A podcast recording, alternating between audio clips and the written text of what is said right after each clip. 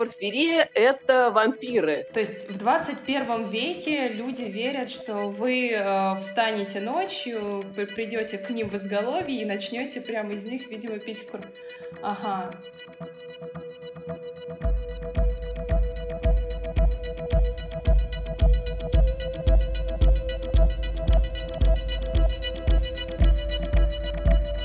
Всем привет! Это «Редкие новости» – новый проект Центра развития благотворительности «Благосфера» и новой газеты о людях, которые живут в России с редкими заболеваниями. Такими в России, в разных странах свои пропорции, считаются заболевания, имеющие малую распространенность, не более 10 случаев на 100 тысяч населения. Меня зовут Виктория Дисонова, я корреспондент «Новой газеты» и ведущая этого подкаста. 29 и 28 февраля – Международный день орфанных заболеваний, поэтому наш подкаст мы решили запустить именно сегодня. В этом выпуске мы будем обсуждать такое редкое заболевание, как порфирия. Порфирия – это генетическое заболевание крови, при котором появляется нарушение в синтезе гемоглобина. В организме накапливаются токсические вещества – порфины, которые убивают нервную систему. Похоже, что изучение порфирии продвигается намного хуже, чем распространение стереотипов о ней, давно ушедших в народ, и даже, внимание, ставших источником вдохновения для писателей на многие годы. Дело в том, что так называемый вампиризм действительно будто бы имеет много общего с порфирией. Почему людям с этим редким заболеванием нежелательно находиться на солнце и есть чеснок, мы будем разговаривать с Ольгой Павловой, руководителем Российской ассоциации порфирии, человеком, который не понаслышке знает, как жить с этой болезнью. Здравствуйте, Виктория. Расскажите вообще немного о себе. Ну, работаю я так же, как и вы, журналистом. Довольно-таки уже много лет, начиная аж с 2003 э, года. И моя история, связанная с порфирией, началась в 2011 году. Причем началась очень неожиданно. Я очень хорошо помню эту ночь. Она началась ночью. Мне показалось, что в моем организме что-то сломалось. По мне как будто ездили танки это удивительное ощущение, потому что первая мысль, которая ко мне пришла, что я умираю. Вот ни с того, ни с сего. Вот умираю и все. Было четкое осознание, что то, что я сейчас чувствую, это что-то очень страшное и явно смертельное. Я уже через три дня была в больнице. Мне не могли поставить диагноз целых две недели. За эти две недели у меня были очень сильные, непрекращающиеся боли в животе, которые врачи сравнивают либо с родовыми схватками, либо с ножевым ранением. То есть это действительно адские боли, которые невозможно переносить.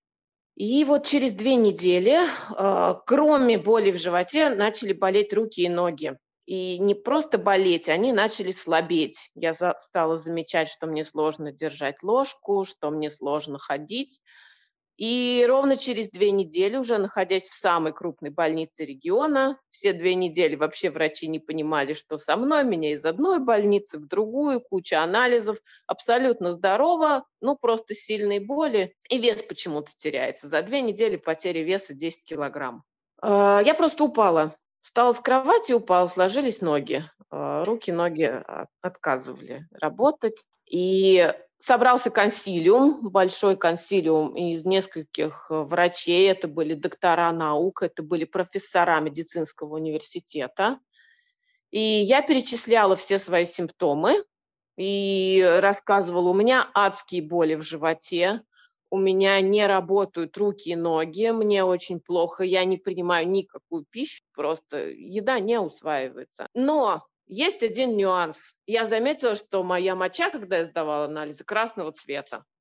Сначала была розоватой, потом она была похожа на цвет крови, а уже через две недели она превратилась в цвет красного вина, то есть такой темный-темный бордовый. Вот это я рассказала. Один из докторов говорит, о, что-то такое экзотическое я когда-то однажды давным-давно слышал.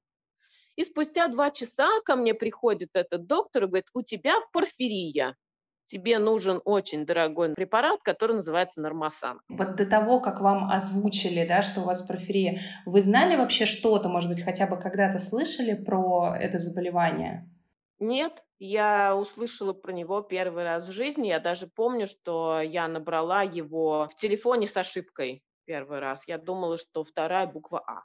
Получается, сколько времени всего ушло на постановку диагноза вот с момента приступа? Ушло две недели, и можно сказать, что мне повезло, потому что все остальные пациентки, я сейчас забегаю вперед, страдают гораздо больше. Есть э, пациентки, которым ставят диагноз не через две недели, а через месяц, через два месяца, через три месяца. Но если поставить диагноз позднее, то ставить диагноз уже некому. Порфирия – очень опасное и смертельное заболевание.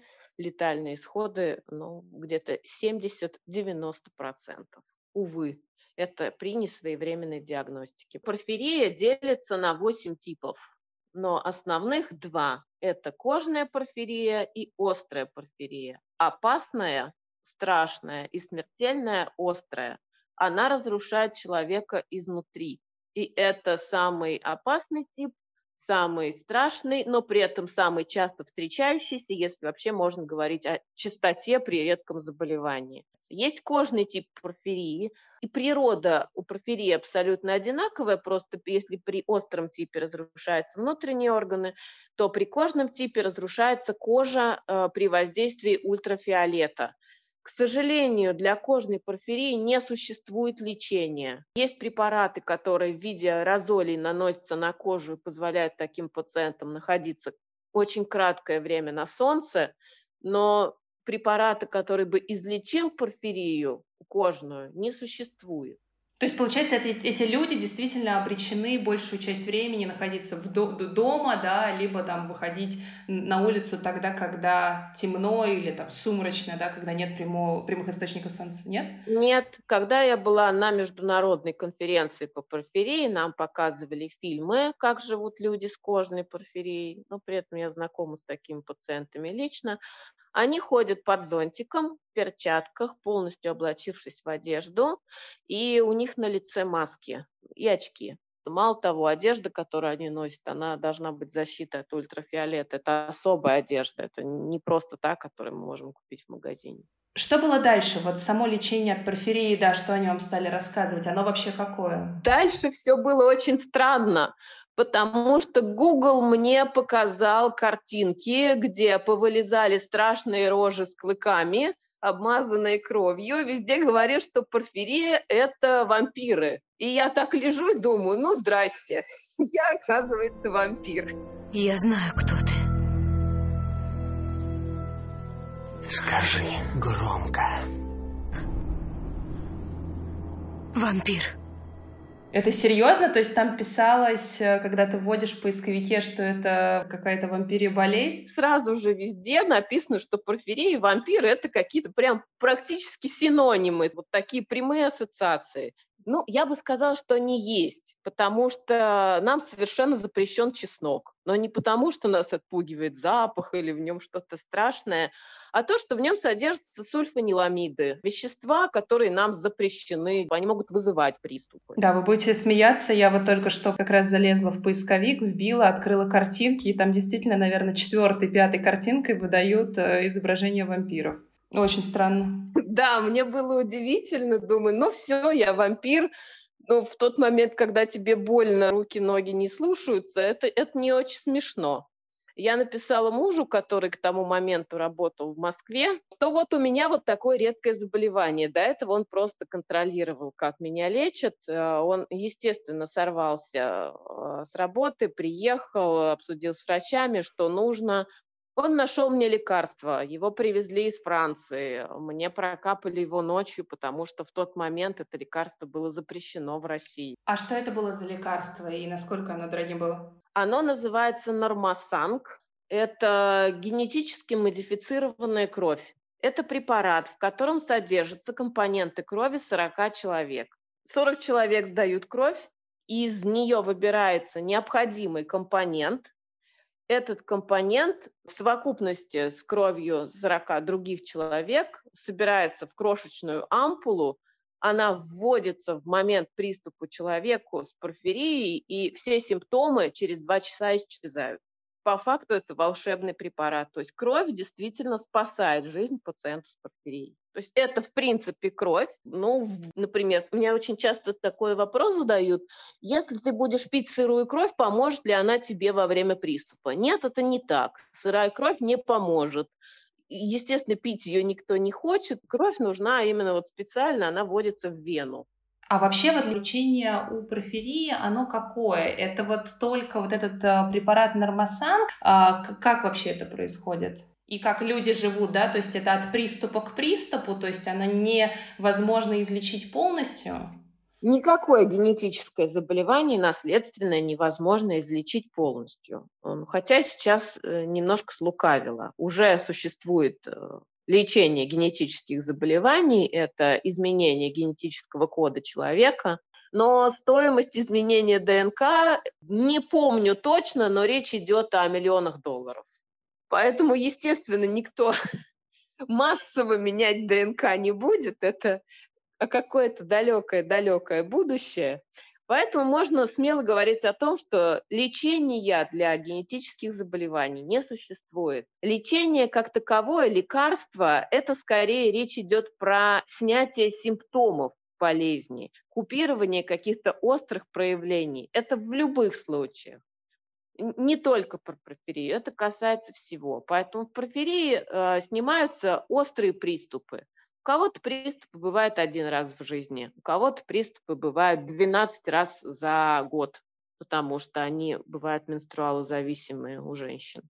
Когда будет приступ, неизвестно. Бывает, что приступы вызывают беременность. Все пациенты с порфирией очень боятся вынашивать ребенка. Да, у многих есть дети, но при этом все понимают, что это большой риск беременность может спровоцировать очередную атаку порфирии. Соответственно, нужно будет искать лекарства, нужно будет искать больницы, нужно капать препарат. Есть легкая альтернатива нормосангу. Это глюкоза, раствор глюкозы. Но он не очень эффективный, он спасать может при самом легком приступе, когда ну, только-только начинается боли в животе. Но в тот момент, конечно, никто не понимает, что это так, страшная болезнь, а не просто боль. А можно вот как раз спросить, что можно и что нельзя пациентам с порфирией, то есть какие есть ограничения или какие запреты? Есть жесткие запреты. Первый запрет касается лекарств. Ни в коем случае нельзя заниматься самолечением. Любое лекарство, которое вводится пациенту с порфирией, должно быть согласовано со списком а, либо с российским, либо со списком, который ведет а, Швейцарская ассоциация порфирии. Лекарство, введенное не вовремя неправильно, может приступ спровоцировать очень резко. Например, если я там утром выпью сульфаниламид, я к вечеру уже буду с приступом. Э, первое лекарство. Второе – это алкоголь. Запрещен абсолютно. Третье – чеснок. Тоже нельзя. Четвертое – это солнце, когда идут частые приступы солнца под запретом совсем, потому что ультрафиолет тоже может провоцировать. Как правило, пациенты, у которых частые приступы, не ездят на юг. Если уже порфирия – это давняя история, то ну, с солнцем можно подружиться, но ненадолго. И самое сильное, и то, что контролировать нельзя, и самый частый вызыватель приступов у всех пациентов – это стресс. Вот это, конечно, опасная штука. И все мои четыре приступа были на стрессе. Как вообще болезнь повлияла на вашу жизнь в плане того, что вот вы говорите, да, тут столько ограничений, ну, наверное, все равно иногда там возникает какое-то желание, что там я все равно хочу поехать на юг, да, или там я хочу какой-то компании там с мужем, с друзьями э, выпить алкоголь, но понимаю, что мне нельзя. Как вообще э, вот эти все, э, вот эти ограничения на вашу жизнь повлияли? Но после первого приступа мне пришлось выйти на работу через полгода. Там инвалидность инвалидностью, а работу никто не отменял. То есть полгода это вы восстанавливались, да, получается? Полгода я восстанавливалась, э, вышла на работу с весом 49 килограмм при росте метр восемьдесят. Обалдеть. Да, был достаточно низкий вес, и было сложно. Было сложно, потому что первое время на съемках я падала в обморок. Ну, я телевизионный в основном журналист, и да, было тяжело. Все, естественно, на работе знали к тому моменту, что со мной, и, э, и руководство, и операторы относились с пониманием. Ну, я быстро восстановилась, ну, какие-то там месяца три, да, было тяжеловато. Действительно, когда падаешь в обморок на съемках, это неожиданно. А, но мне хотелось работать. Для меня было важно переключиться вот с этой всей больничной темы, потому что полгода в больницах это как надоедает. Хотелось уже в бой и почувствовать себя нормальным человеком, а не каким-то там недовампиром, которому вдруг кровь понадобилась. Что касается остальной жизни, дальнейшей, то я бы не сказал, что порфирий как-то сильно сказывается. Алкоголь мне и раньше притил, мне совершенно несложно от него было отказаться. Есть, к сожалению, пациентки, которым тяжело это дается, которые могут позвонить и прям вот жалобным голосом, как мамочки, а можно я сегодня выпью бокал вина, у меня день рождения, мне очень хочется. Ну, пьют. Бывает так, что несколько приступов подряд идет из-за этого. В голову к другому человеку не залезешь, каждый человек отвечает сам за свою жизнь. Бывает и так.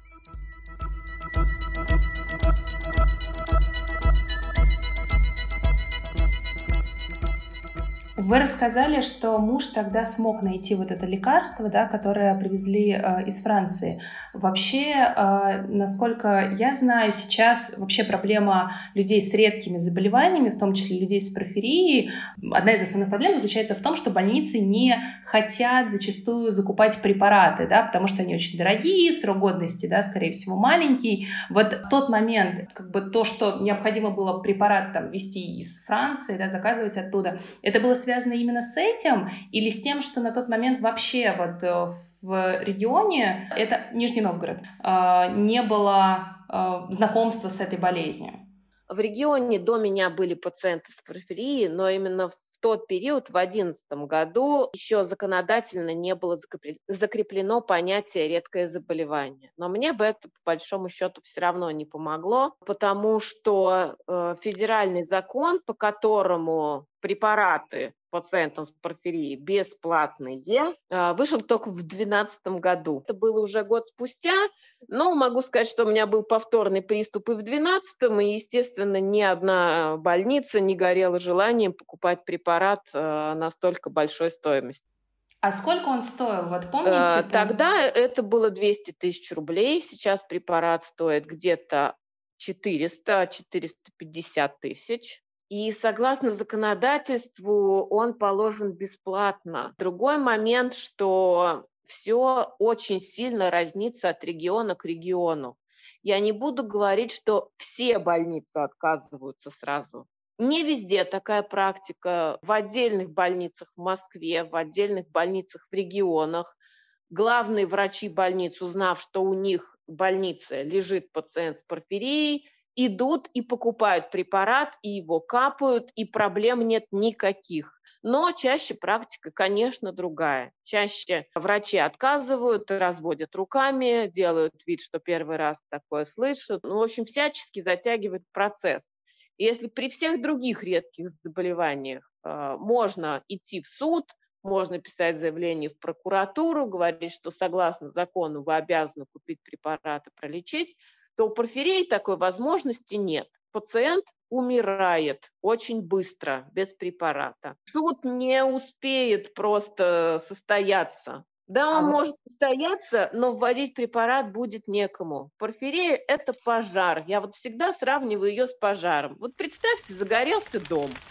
Вот горит дом, да? Когда этот дом нужно приехать тушить первые два, там, три часа, да, если приехать его тушить через сутки, тушить будет нечего, он сгорит. То же самое с порфирией. Если препарат ввести в первые, вторые, третьи сутки от начала приступа, пациентка через три дня оправилась, пошла домой своими ногами. Боли прошли, никаких неврологических проявлений. На Западе порфирия вообще не страшнее гриппа. В России совершенно противоположная история. Мало того, что диагноз ставится месяцами, но здесь сложно обвинять врачей, диагноз действительно редкий. Начинается действительно проволочки с препаратом. А проволочки с препаратом – это абсолютно понятное понимание того, что затягивание времени это отправление пациента на кладбище. Были ли обратившиеся в вашу ассоциацию те, которые вот за время а, пандемии а, болели ковидом, и если да, то с какими сложностями они как раз столкнулись, кроме того, что может быть э, какая-то несовместимость препаратов? Да, некоторые пациенты действительно переболели коронавирусом э, вот за время этой пандемии. А, сложность в том, что лечения никакого. Все лечились чаем с лимоном, большим количеством воды. Больше ничем. парацетамол при высокой температуре. Все остальное нежелательно. Ну, здесь вот да, вот это такое серьезное, конечно, ограничение накладывает порфирия, а все остальное ох, нервные все. Вот это да. На доступность лекарств э, ковид как-то повлиял? Очень сильно повлияла э, пандемия коронавируса на лекарственное обеспечение потому что вот за этот год мало того, что пациентов стало больше, потому что общий стресс, вот этот страх от пандемии, пациентов реально выявленных случаев за этот год больше, чем за все остальные годы. Проявления болезни стали чаще. У меня в этом году пациентов прибавилось значительно, если, опять же, можно говорить так о редком заболевании. Это первое. Второе, главные врачи стоят стеной на страже бюджета. Весь бюджет идет на коронавирусных больных. У меня, к сожалению, сейчас очень сложная ситуация с пациенткой во Владивостоке потому что ну, врачи не готовы были идти сначала на контакт, а потом отказывались обеспечивать лекарственным препаратом.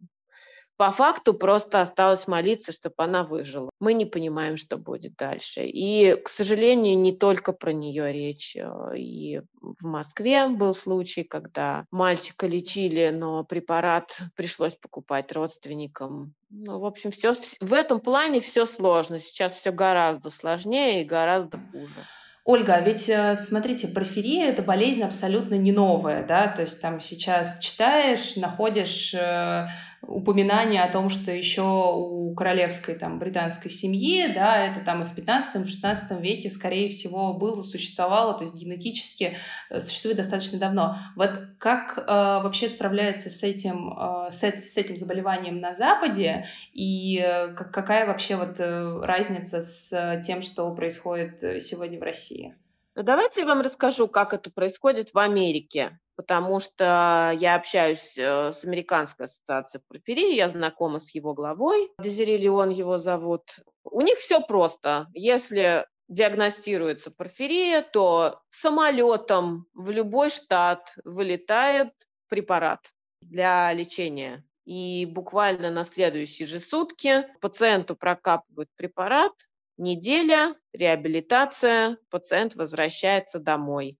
Там 10 тысяч пациентов, они все лечатся. Сложность, конечно, вызывает диагностика. Не могу сказать, что в Америке все идеально, да. Тоже не сразу врачи ставят диагнозы, тоже приходится пациенту на начальном этапе помучиться, прежде чем диагноз поставят. Но в целом именно система вот, э, лекарственного обеспечения гораздо проще. Там это не считается страшной болезнью, там все достаточно быстро. Ну, это другая система, там страховая медицина. У меня была пациентка, которая полетела в Америку к своему сыну, у нее там случился приступ порфирии. А, ей все прокапали, ей все ввели, ей все сделали быстро. Единственный момент, что она до сих пор выплачивает кредит, а уже прошло несколько лет, который ей пришлось взять там для лечения своего. Ну, это, это понятно. были безумные деньги. Почему так сложно диагноз установить до сих пор, раз э, есть какой-то все равно опыт э, вроде коллег из разных стран, и все равно, получается, все сталкиваются с одной и той же проблемой, и очень сложно диагностировать? Объясняю. Когда мы слышим стук копыт, у нас почему-то всегда первая ассоциация – это лошадь. А вот не всегда лошадь. Иногда бывает это зебра.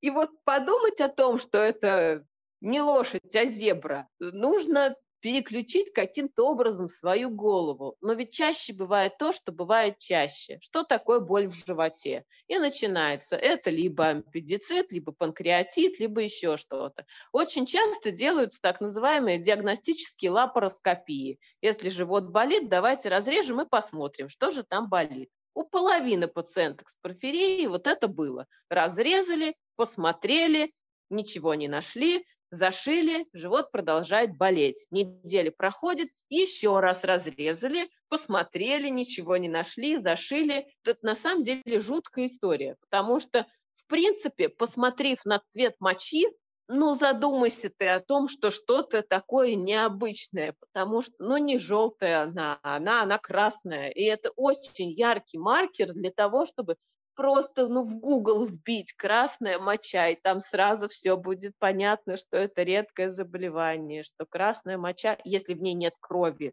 а это угу. сразу выявляется, что в ней нет крови. Диагностика простейшая. А, сложность в том, что в медицинских университетах на редкие заболевания отводится несколько часов редких заболеваний в мире 8 тысяч. Ну и плюс, наверное, в медицинских вузах больше все-таки говорят про самые распространенные заболевания, да, нежели чем про какие-то редкие. Бывает, что врач никогда в жизни не сталкивается с этим. Зачем узнать про то, с чем он никогда не столкнется? Сейчас врач интересуется моей болезнью, она хотя бы там что-то меня спрашивает, да, чем я болею. Предыдущий врач, э, когда, например, у меня было банальное ОРВИ, она появлялась на пороге, говорю, ну ты все сама про себя знаешь, скажешь, когда закрыть больничный. То есть лечит меня примерно вот по той схеме, что боятся. Врачи боятся связываться с тем, что они не знают. А расширять свое сознание как-то и узнавать, э, это извечный вопрос. А Тяжело. У многих из них комплекс Бога. Например, как в Владивостоке. Мы mm-hmm. настаивали на том, чтобы врачи во Владивостока созвонились с Московским гематологическим центром для получения консультации, как лечить. Я не рассказываю врачам, как лечить, я не беру на себя эту ответственность. Я связываю тех врачей, которые знают, как лечить, с теми, которые не знают. Они не хотят консультироваться. Они не хотят консультироваться, они боятся, они закрываются, они бросают трубки, не хотя э, каким-то образом пошатнуть свой внутренний авторитет. Угу. Вот это самое сложное во всей вот этой системе. Ну да, то есть признаться, что ты что-то не знаешь, это стыдно в медицинском сообществе получается. Получается так. Несмотря на то, что, что они ничего не знают про редкие заболевания, это очевидно.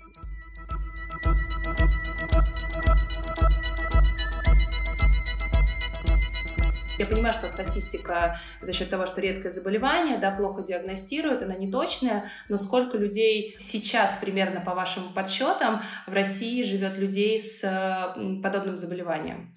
Пациентов с порфирией примерно 300. Внутри э, группы ВКонтакте у меня 200, просто не все э, хотят афишировать свое заболевание. У меня по моим данным пациентов больше, чем тех, про которых я знаю. Э, но дело в том, что распространенность порфирии мировая примерно одинаковая. И если сравнивать с той же самой Францией, Америкой, Германией и так далее, то в России должно быть примерно 9 тысяч пациентов. Uh, увы, я так подозреваю, что многим из них не поставили диагнозы вовремя, потому что в моей практике, уже будучи руководителем Российской ассоциации порфирии, я сталкивалась с тем, что когда я выступала на медицинских конференциях в разных городах России и рассказывала врачам о порфирии, да, что есть такое редкое заболевание, диагностировать так, лечить так, да, реабилитировать так – ко мне подходили врачи и говорили, вы знаете, у нас были такие пациенты, мы не знали, что это порфирия, к сожалению, они погибли. Вы сказали про то, что, э, да, вот 9 тысяч человек, э, только там 200 человек сидят в контакте, по вашим данным, может быть, их там 300 чуть больше,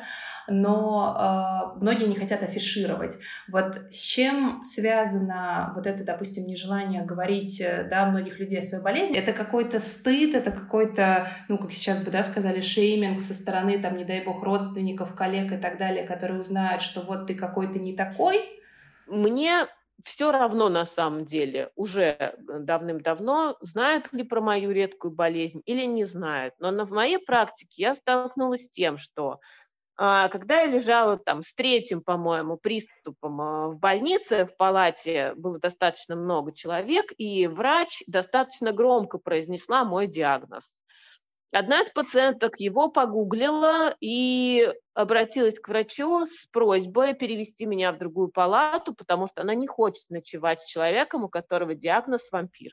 То есть в 21 веке люди верят, что вы э, встанете ночью, придете к ним в изголовье и начнете прямо из них, видимо, пить кровь. Ага, Прекрасно просто. Пациенты не хотят афишировать свою болезнь по причине того, что наше общество до сих пор относится к редким заболеваниям достаточно своеобразно. Они считают это что-то что это что-то экзотическое, э, чем можно заразиться, лучше никогда не знать, не видеть. Вообще при слове «инвалид» почему-то у всех возникает ассоциация, это инвалидная коляска и там отсутствие рук или ног, да? На самом деле это не так. 95% инвалидов с руками и с ногами, они не на инвалидных колясках. Как правило, это поражение внутренних органов. И инвалидность – это стигма. Это очень сложно принять, особенно то, что пациенткам там, 20-30 лет в среднем э, многие очень симпатичные девушки, это в основном женское заболевание, и ассоциировать себя, ну, что я там с какой-то страшной тяжелой болезнью, у меня есть розовая справка, она розовая об инвалидности. Никто не хочет. Большинство пациенток скрывает свое э, редкое генетическое отклонение. Ольга, а вот если была бы какая-то возможность вам э, в России, предположим, как-то улучшить жизнь людей с порфирией, вот что бы вы сделали в первую очередь? А, я как раз пытаюсь работать в этом направлении. Я работаю с хирургами, с теми самыми людьми, которые обязательно сталкиваются с пациентом с порфирией, потому что это боль в животе. Я пытаюсь донести до хирургического сообщества, я знакома с главным хирургом, я знакома с его помощником, следующую мысль о том, что если живот болит сильно у пациентки, не надо сначала резать. Надо сначала посмотреть на цвет ее мочи. И если он красный, то это не ваш профиль, это профиль гематологов. Вот это главная мысль, с которой я в последние годы работаю. С переменным успехом она э, в головы вкладывается. По крайней мере, мы стараемся это делать на хирургических конференциях. Не знаю, насколько она там надолго остается в голове, но вот это главная мысль для меня. А в самом начале, когда вот у вас был приступ, и когда вы подумали как раз вот про создание а, собственного фонда, вы а, вообще существовал ли в тот момент а, какой-то фонд, обращались ли вы, может быть, куда-то, который хоть как-то бы вот тоже помогал а, людям с редкими заболеваниями, вот именно в тот момент? Нет, дело в том, что каждое редкое заболевание, оно не просто редкое, оно редкое еще среди редких. У каждого редкого заболевания есть обязательно человек, который его курирует, и есть люди, которые ему помогают. И они мало что знают в других редких заболеваниях. Такого места, которое занималось бы всеми, не существует. Есть зонтичные организации, но они тоже подразделяются на заболевания. в России так, да это и правильно. Например, был создан экспертный совет в Государственной Думе по редким заболеваниям в 2017 году, в котором находятся как раз руководители разных пациентских организаций, потому что если, например, в порфирии важно работать с хирургами да, и делать акцент на раз, ранней диагностике, и тогда можно спасать пациентов, то кому-то важнее, например, при фенилкетонурии, там, лечебное питание, Кому-то можно диагноз поставить через три года и ничего не сделать. Например, при болезни Фабри даже диагнозы ставят в 50 лет, в 56 лет. Да, человек приходит уже с накопленными какими-то изменениями, но на его жизни диагноз не сказывается настолько там сильно, он не умирает в течение там, одного-двух месяцев, как при Да, вот как раз про много болезней, как бы это цинично не звучало, э, я понимаю ответ на этот вопрос, мне интересно ваше мнение. Как бы это цинично не звучало, есть, э, в принципе, огромное количество массовых заболеваний, многие из которых и для обычных людей то оказывается не на слуху. Ну, что говорить, если у нас люди до сих пор думают, что там люди с э, ВИЧ, да, с ними тоже нельзя, там, я не знаю, общаться, здороваться, за руку пожимать, да, тоже куча стереотипов. Более того, большинство из этих массовых даже болезней до сих пор не умеют э, лечить. И вот почему, как вам кажется, внимание к редким заболеваниям тоже должно быть особенно таким пристальным? Ну, смотрите, если о порфирии будет знать большое количество народу, то она сразу перестанет быть редкой, потому что 9 тысяч пациентов, выявленных или не выявленных, в России точно есть. Это первое. Во-вторых, в каждом человеке в какой-то момент может проснуться редкое заболевание. Кто угодно может говорить, да, вот я сейчас не болею, у меня все хорошо, я не знаю про это и знать не хочу. Мой диагноз появился у меня в 29 лет. До этого я была абсолютно здоровым человеком. Скажи мне об этом в 20, там какая-то порфирия, какие-то вампиры, что это, о чем вы вообще, да? Да не, у меня все хорошо. Мне кажется, что редкие заболевания, если вообще говорить о, о чем-то таком глобальном, это двигатель прогресса. Именно благодаря редким заболеваниям расшифровываются геномы. Благодаря редким заболеваниям создаются уникальные лекарства. Благодаря редким заболеваниям лучшие умы человечества, лучшие медики двигают медицину вперед можно сказать, что именно редкие заболевания – это тот паровоз, который тянет всю систему здравоохранения всех стран на какой-то другой новый уровень. Поэтому не заниматься этой темой было бы как минимум странно. Да, Ольга, спасибо вам огромное за очень интересный разговор. История про стереотипность – это жесть, конечно. Да это нормально. Девчонка была одна, ей 14, обычно постарше порфирия проявляется. А вот в 14 лет она лежала в детской больнице, и, конечно, когда ее дразнили, дразнили вампиреныша, мы подкладывали ей чеснок под подушку, другие Господи, дети. какой ужас. Ну да, ей было тяжеловато. Сейчас она подросла и уже со всем этим смирилась, но в тот момент, конечно, от ее мамы я вот услышала много всего. За что, почему, зачем вот именно нам это все. Дай бог, чтобы больше людей об этом узнавало, чтобы больше людей ваша информация выручала, в особенности в постановке диагнозов, и очень будем надеяться, что врачи, да, все больше врачей будут э, не бояться признавать какие-то свои ошибки и не бояться признавать, э, что они что-то не знают, да, консультироваться с другими коллегами. Я очень надеюсь и в это верю. Спасибо вам, Виктория. Мне бы очень хотелось еще один нюанс добавить. Так как действительно пациентов с порфирией может быть 9 тысяч, я бы сейчас обратилась к девушкам. Если вдруг у вас э, перед месячными сильные боли в животе появились, пописайте в баночку э, и поставьте ее на подоконник. Если через два часа моча станет красной, возможно, что у вас редкий диагноз, и вам ко мне. Ну что ж, на сегодня все. Редкие новости будут выходить раз в месяц в качестве спецпроекта подкаста «Не пустой звук». Слушайте нас на SoundCloud, в iTunes, Google подкастах, Яндекс.Музыке и других подкаст-платформах. Берегите себя и до встречи в следующих выпусках. thank you